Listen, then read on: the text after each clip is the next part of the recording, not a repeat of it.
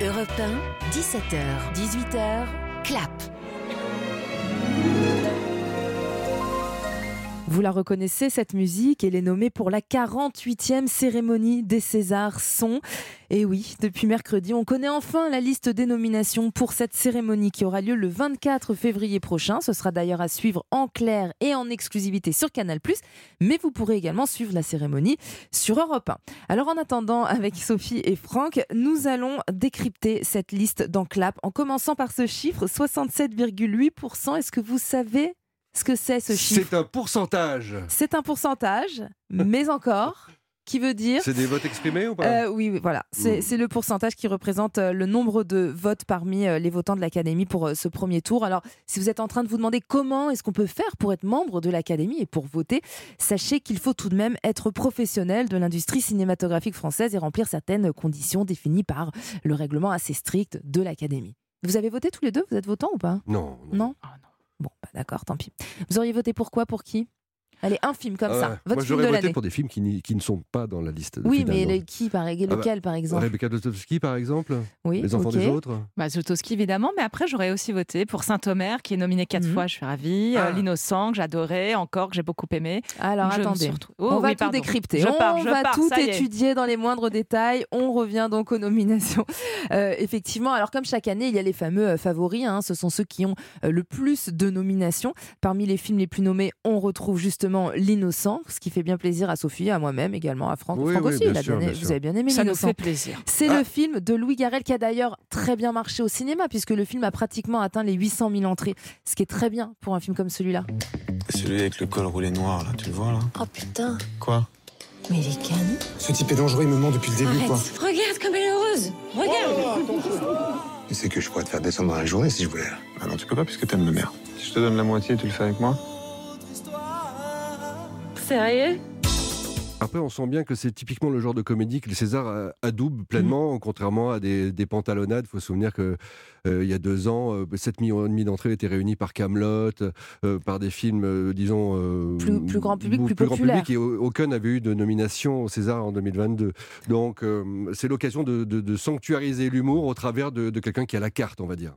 Alors L'innocent, 12 nominations, suivi de près par La Nuit du 12, avec euh, 11 nominations. Et ça, c'est super. Et ça, c'est chouette. Et J'espère vraiment que les, les votes vont se diriger vers Dominique Moll parce que c'est vraiment un film extraordinaire. Mm, complètement vrai, mais 11 nominations, donc je pense quand même qu'il va, il va repartir avec quelques euh, statuettes. Euh, juste après, on retrouve le sublime encore de Cédric Lapiche, moi je suis très contente. Et puis le singulier Pacifiction d'Albert Serra avec 9 nominations. Pacifiction qui offre d'ailleurs la possibilité à Benoît Magimel de peut-être, on l'espère pour lui, remporter son troisième César et son deuxième César dans la catégorie meilleur acteur après l'avoir eu l'année dernière pour De son vivant. La politique, c'est comme une discothèque. C'est une soirée avec le diable. Pense être les maîtres, mais contrôle rien. Même moi, je contrôle rien.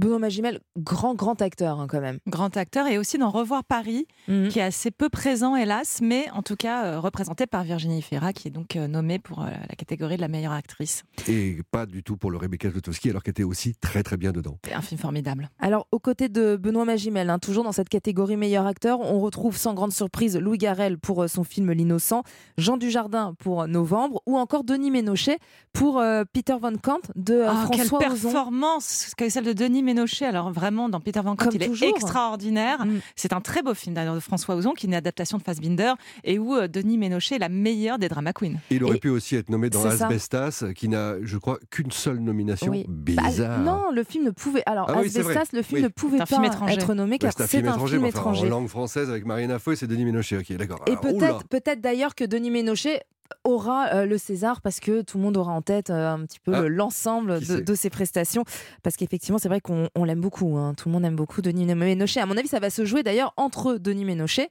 et euh, Benoît Magimel probablement Oui. Sans doute, à à moins qu'on ait encore une nouvelle surprise avec Louis Garrel. Ça dépend. Si c'est très auteur, ça sera Saint-Omer, Pacifiction. Si ça se veut un petit peu populaire, ça ira vers Louis Garrel. Hmm, C'était c'est le suspense. Je pense que le tempo sera donné dès, les premiers prix de la soirée, en fait. Alors, du côté des actrices, on est aussi très content pour Laure Calamy et Virginie Efira, qui sont nommées pour le César de la meilleure actrice. Il faut dire que cette année, elles étaient quand même présentes dans pas mal de films. Elles nous ont éblouis par leur talent, leur sensibilité, leur palette de jeux incroyable. Elles se sont vraiment partagées les salles de cinéma, quoi, cette année. Elles se sont vraiment partagées les salles de cinéma, mais c'est vrai qu'il faut quand même dire que Virginie Efira a été plusieurs fois nominée, n'a pas encore gagné. Donc, Au on César, oui, c'est sa sixième nomination. On compte sur elle euh, cette année, parce que Laure Calamy a déjà obtenu un César mm. et je pense que ça nous ferait plaisir à tous que Virginie Efira puisse être récompensée de son jeu multifacette. En même temps, on peut survivre sans César. du Jardin qui est nommé dans la catégorie meilleur acteur pour novembre, on n'en a pas eu non plus et sa carrière se porte, euh, disons très très très bien. Alors également septième nomination pour Fanny Ardant pour Les Jeunes Amants et onzième nomination pour Juliette Binoche. Et il faut préciser que dans cette catégorie, il y a également euh, Adèle Exarchopoulos qui est nommée pour la première fois en tant que meilleure actrice. Elle avait reçu le César de l'espoir. Euh, pour la catégorie euh, réalisateur, Sophie Effectivement, on peut être étonné par le fait que ce soit justement que des réalisateurs, Laurie. Il n'y a pas de réalisatrice euh, qu'on adore. Hein. On, peut les, on peut en citer beaucoup, notamment Rebecca Zlotowski, Alice Diop. Mais ce qui me remonte le moral, c'est qu'Alice Diop, pour son film, très très très beau film, Saint-Omer, mm. a droit à quatre nominations pour le meilleur scénario, pour le meilleur premier film, pour le meilleur espoir pour Gouslagi Malanda et la meilleure photographie de Claire Maton. Donc ça me, ça me réconforte un petit peu. Et Valeria Bruni Tedeschi n'est pas nommée en meilleure actrice, mais en revanche, son film Les Amandiers, lui, figure dans la catégorie meilleur film aux côtés de La Nuit du 12, de Encore, des Amandiers, de Pacifiction ou encore de L'Innocent. Et comme on parlait des meilleurs réalisateurs, euh, je vous signale juste donc les nommés, parce qu'on les a pas cités tout à l'heure Albert Serra, Cédric Lapiche, Dominique Moll, Louis Garel et Cédric Jimenez. Avec effectivement, hein, on a hâte d'avoir les résultats le 24 février, mais une pensée pour Elsa Zilberstein et l'équipe de Simone, le voyage du siècle, qui reste le plus gros succès du cinéma français cette année avec 2,6 millions d'entrées et qui a très peu de nominations, juste deux nominations techniques. Comment définir la mémoire? Que nous le voulions ou non, que nous le sachions ou non, nous sommes responsables de ce qui nous unira demain. Simone Papier Pourquoi il m'attaque comme ça? Il ne supporte pas ce que tu représentes. Alors, des nominations tout de même pleines de surprises, mais ce ne sont pas les seules, puisque cette semaine, Didier Alouche revient pour nous sur l'annonce des nominations aux Oscars. Salut Laurie, salut à tous. Et oui, chez nous aussi, c'était la semaine des nominations, mais bien plus tôt que vous, puisque celles des Oscars ont été annoncées mardi à 5h30 du matin précise, histoire d'être en live dans les matinales de la côte Est, où il est déjà 8h30. Pour nous, ça voulait dire une mise en place à 4 heures. C'est donc avec les paupières un peu lourdes que nous avons entendu les 11 nominations d'Everything Everywhere All at Once, le film le plus cité cette année. Une histoire de kung-fu multiversienne avec un cœur gros comme ça qui fait craquer tout le monde ici. Réjouissons-nous aussi des quatre nominations d'Avatar, la voix de l'eau, des cinq de Wakanda Forever, des huit citations d'Elvis et des six de Top Gun Maverick. Les blockbusters ont été à la hauteur cette année, les Oscars le reconnaissent. Top Gun et Elvis, deux grands événements du dernier festival de Cannes qui retrouvent sa place comme plateforme de lancement de films dans la course aux Oscars, puisque sa palme d'or, sans filtre, est aussi nommée parmi les meilleurs films.